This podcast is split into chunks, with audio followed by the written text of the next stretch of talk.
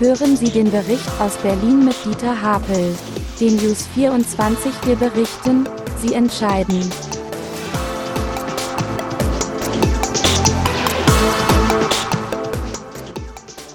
Hallo Herr Müller, heute wird spannend in Berlin. Es ist eine Stimmung wie bei der Zeugnisvergabe. Wird der rot-grün-rote Senat nochmal versetzt oder bleibt die Truppe um Franziska Giffer mit der Kopfnote ungenügend sitzen? Oder wird sie nochmal gerade ausreichend versetzt? Nach den Chaoswahlen vom September 2021 ist heute alles möglich. Wollen die Berliner den Wechsel oder soll die schlechteste Landesregierung aller Bundesländer weiter wursteln dürfen? Wird Kai Wegener Regina Bürgermeister oder werden die Wahlverlierer trotzig gegen den Wahlgewinner ein Bündnis schmieden? In wenigen Stunden wissen wir mehr. In den letzten Meinungsumfragen wird die CDU weiter mit 24 bis 26 Prozent vor der SPD mit 19 bis 22 Prozent und den Grünen bei 17 bis 19 Prozent gesehen. Alle Meinungsforschungsinstitute räumen eine Fehlertoleranz von bis zu 3,9 Prozent in den Umfragen ein. Deshalb ist heute Abend die ein oder andere Überraschung im Endergebnis möglich. Aus dem Dreikampf ist möglicherweise ein Zweikampf geworden. In den letzten Wahlkampftagen wurden nochmal unterschiedliche Positionen deutlich. Die CDU will wegen der Verkehrspolitik nicht mit den Grünen und umgekehrt. Mutig erklärte der CDU-Spitzenkandidat, dass mit ihm Tempo 30, Halbierung aller Parkplätze und andere Punkte aus dem Folterrepertoire grüner Verkehrspolitik nicht zu machen sind. Auch in der letzten Parlamentssitzung am Donnerstag schenkten sich Regierung und Opposition heftig und laut nichts. Nicht wirklich funktioniert die von Jarasch erzwungene Teilschließung der Friedrichstraße. So wird permanent die Fußgängerzone sowohl von Autos wie auch von schnell fahrenden Radfahrern missachtet. Das ist praktizierte Anarchie gegen eine fatale Symbolpolitik. Kurz vor Toresschluss zeigte der bisher oft zerstrittene Senat noch einmal ungeahnte Einigkeit. Eines der Streitpunkte der Koalition wurde geräuschlos und entschlossen abgeräumt. Die Verwaltungsreform. In dem sogenannten Eckpunktepapier für die Reform der Berliner Verwaltung wurden zahlreiche Allgemeinplätze formuliert. Strittige Punkte wie politische Bezirksämter, Direktwahl der Bürgermeister und die Richtlinienkompetenz für Bezirksbürgermeister wurden in dem Papier ausgeklammert. Der CDU-Spitzenkandidat Kai Wegner bezeichnete das Eckpunktepapier als, so wörtlich, eine Shownummer in Wahlkampfzeiten. Dagegen sprach die regierende Bürgermeisterin Franziska Giffer von einem wuchtigen Meilenstein.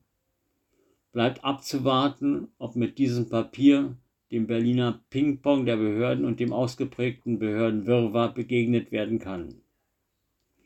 Der Senat tagte nochmals am Freitag, um Wahlgeschenke nachzulegen. So wurde schnell noch die Verlängerung des 9-Euro-Tickets für Sozialhilfeempfänger beschlossen. Bettina Jarasch, Verkehrssenatorin der Grünen und Giffer-Herausforderin, patzte in dieser Woche vor der Wahl gleich mehrfach und vollzog politische Fallrückzieher.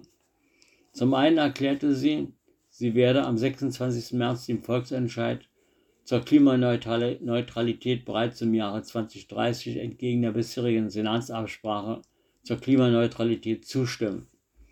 Ferner erklärte sie für die Grünen, die grundständigen Gymnasien ab Klassenstufe 5 abschaffen zu wollen. Die Berliner Justiz zeigt sich mal wieder vollkommen überfordert. So wurde jetzt bekannt, dass sage und schreibe bis zu 50 Prozent der 4.990 Geldwäscheverfahren also 2669 Verfahren wegen Überlastung der Justiz eingestellt wurden. Diesen unhaltbaren Zustand musste nun aufgrund einer parlamentarischen Anfrage des CDU-Abgeordneten Alexander Herrmann die Justizsenatorin Lena Krieg von den Linken einräumen und dies, obwohl Krieg noch im Herbst ankündigte, die Bekämpfung der Geldwäsche und Wirtschaftskriminalität sei ein Schwerpunkt ihrer Arbeit. Das war wohl nichts. Gut erholt treiben die Klimakleber nach ihrem Urlaub an Thailands Stränden wieder ihr böses Spiel. Auch in Berlin kam es jetzt zu straßenkampfähnlichen Auseinandersetzungen. Wann wird endlich diesem Treiben Einhalt geboten? Schlechtes Klima haben die sogenannten Klimaaktivisten in dieser Woche nicht nur in Berlin, sondern in ganz Deutschland verbreitet. Auch weiterhin werden die Nervensägen, die von der GDP sogar als kriminelle Organisation bezeichnet werden, nicht gestoppt. Weiterhin erscheint der Rechtsstaat hilflos. Ich wünsche mir, dass diese schlechtes Klima verbreitende Klimaaktivisten da bleiben, wo der Pfeffer wächst oder im Strandurlaub in Thailand. Je weiter, je besser.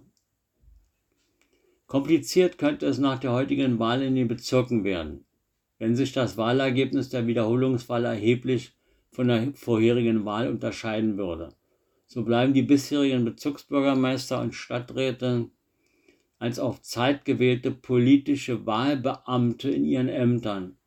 Wollte man gegebenenfalls die geänderten politischen Mehrheitsverhältnisse äh, Verhältnisse nach einer Wahlschlappe abbilden, könnten die Bürgermeister oder Stadträte nur mit einer Zweidrittelmehrheit der Bezirksverordnetenversammlung abgewählt werden.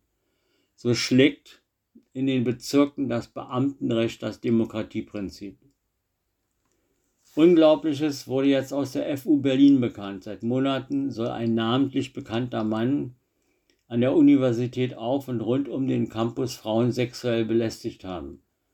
Der Allgemeine Studentenausschuss AStA der FU empfiehlt mit einer abenteuerlichen Begründung, nicht die Polizei einzuschalten, weil, so der AStA wörtlich, wir möchten unbedingt darauf hinweisen, dass Polizeieinsätze für von Rassismus betroffene Menschen grundsätzlich mit einem erhöhten Risiko einhergehen, Polizeigewalt zu erfahren.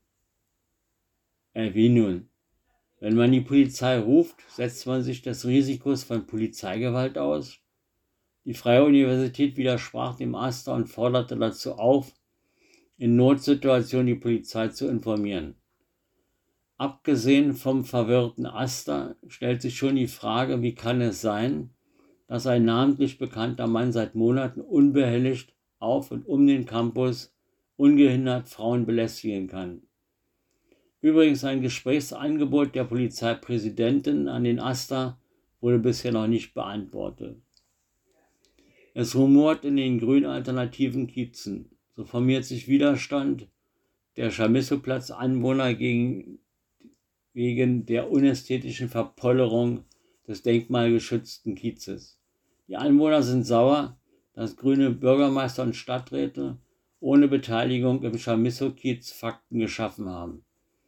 Nun steht der Bezirk nicht nur in Kritik durch den Denkmalschutz, sondern auch durch die sich verhohnepiepelt fühlenden Bürger. Wissen Sie, was Berlin mit Flensburg verbindet?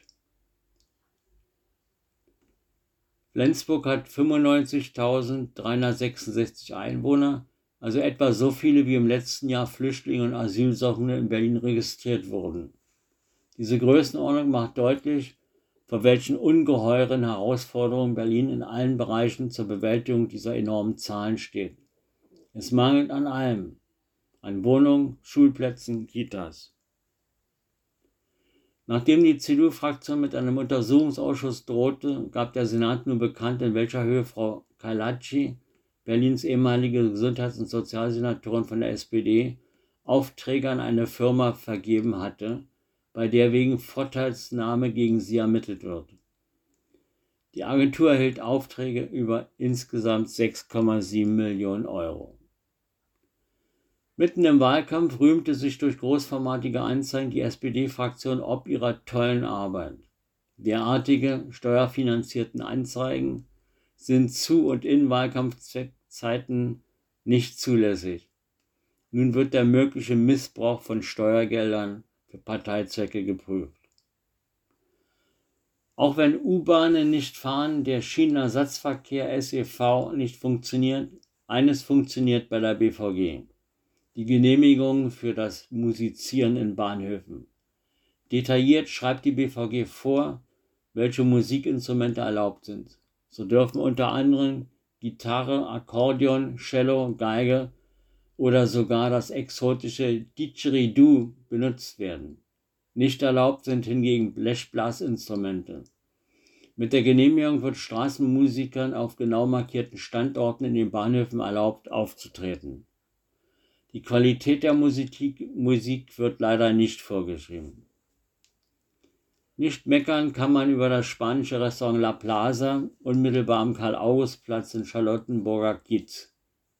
La Plaza präsentiert sich als Tapasbar und Bodega und bietet den Freunden der spanischen Küche die Klassiker wie Paella, Tortilla España, Gambas al Achia oder Ensalada de Huevos.